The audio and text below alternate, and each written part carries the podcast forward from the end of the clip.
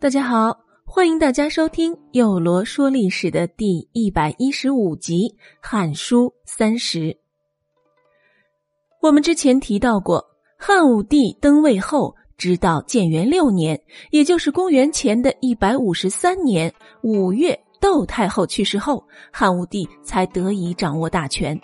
而在此之前，可以说他是步步受制的。就连汉景帝专门为他挑选的辅佐朝政的丞相魏婉，都因窦太后不满，而在汉武帝登位的第一年便被借故免去了其丞相之职。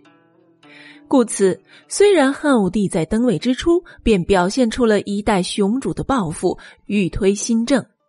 却因受到窦太后的遏制，而导致其新政被废除，只能按部就班的维持文景时期的无为而治的方式治国。不过，就在窦太后去世后，这只雄鹰就如同被放出了鸟笼一般，开始了一系列大刀阔斧的行动。我们先来看看汉武帝当时面临的朝政是个什么局面。政治方面，皇位传到汉武帝手中时，基本上可以说这龙椅呀就已经坐稳了，不用担心秦朝和七国时不时的蹦得出来一些贵族来造反。而经济方面呢，经历了文景之治的汉朝，可以说那是国库充盈，但也不是没有隐患的。当时啊，外有匈奴持续不断的骚扰，内有各诸侯威胁着中央集权。说到这诸侯啊，哎，这也是一件比较好玩的事情啊。在当时呢，已经出现过两种封建王朝管理地方的制度，一种啊是分封制，一种呢是郡县制。这分封制最早啊可见于商朝，那时候便已经开始分封诸侯了。而在西周灭商后。因其国都远在西北，不利于控制幅员辽阔的疆土和统治商代后裔，便大规模的以封地连同居民分赏给王室子弟和功臣。诸侯在其封国内啊，享有世袭统治权，并且呢，要服从于天子的命令，定期朝贡，提供军赋和苦力，担任着维护周王室安全的责任。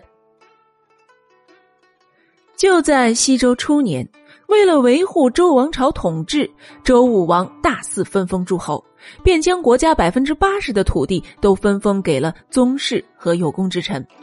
周王室的直辖领地只剩下关中和河汾等少量地区。一时间，西周境内的诸侯林立，公卿遍地。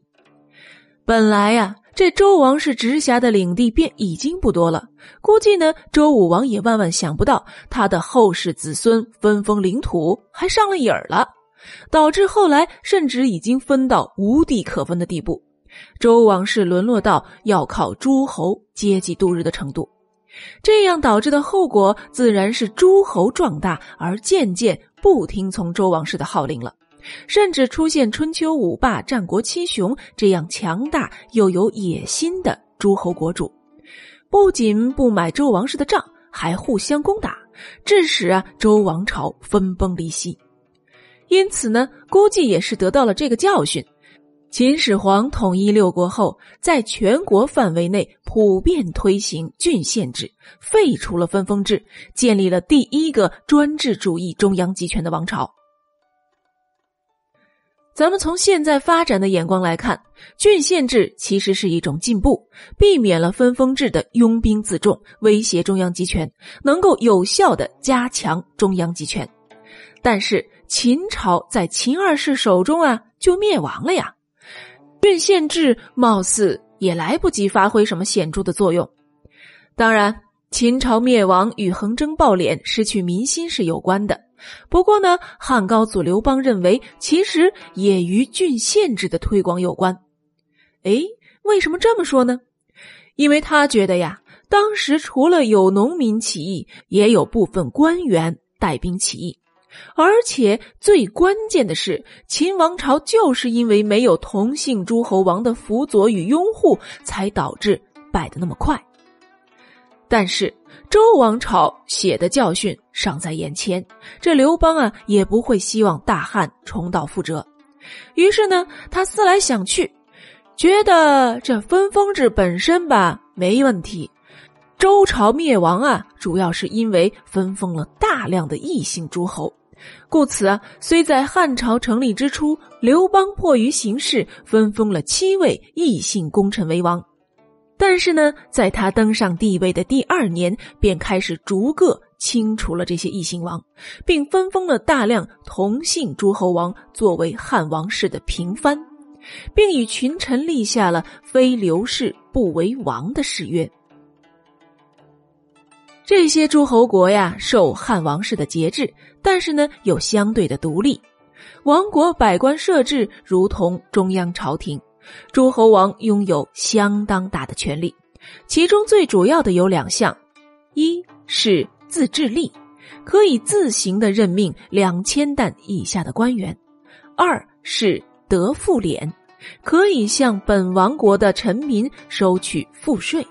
这些王国啊，一般都辖有数郡之地，风域辽阔，户口众多，实力雄厚。实际上啊，已经成为了能与中央政权分庭抗礼的独立王国。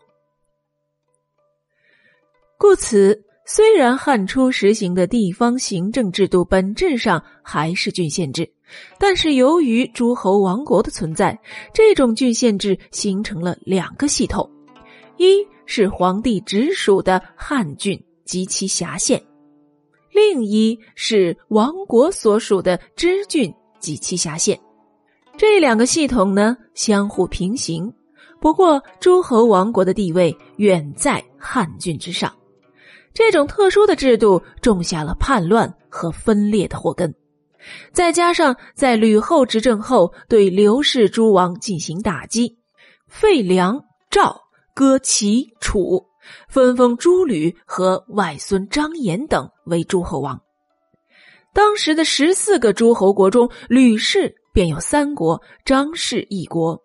与惠帝的血脉关系不太清晰的，历史上称为诈惠弟子的有三国，而真正的刘氏也只有六国。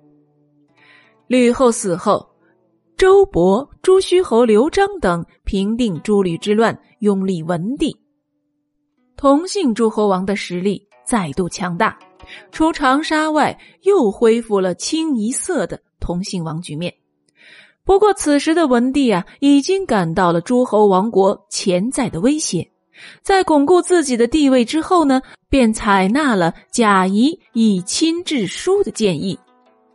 迁徙亲生儿子淮阳王于梁国，七分了七国，三分淮南，打算用分地的办法呀，削弱诸侯王的实力。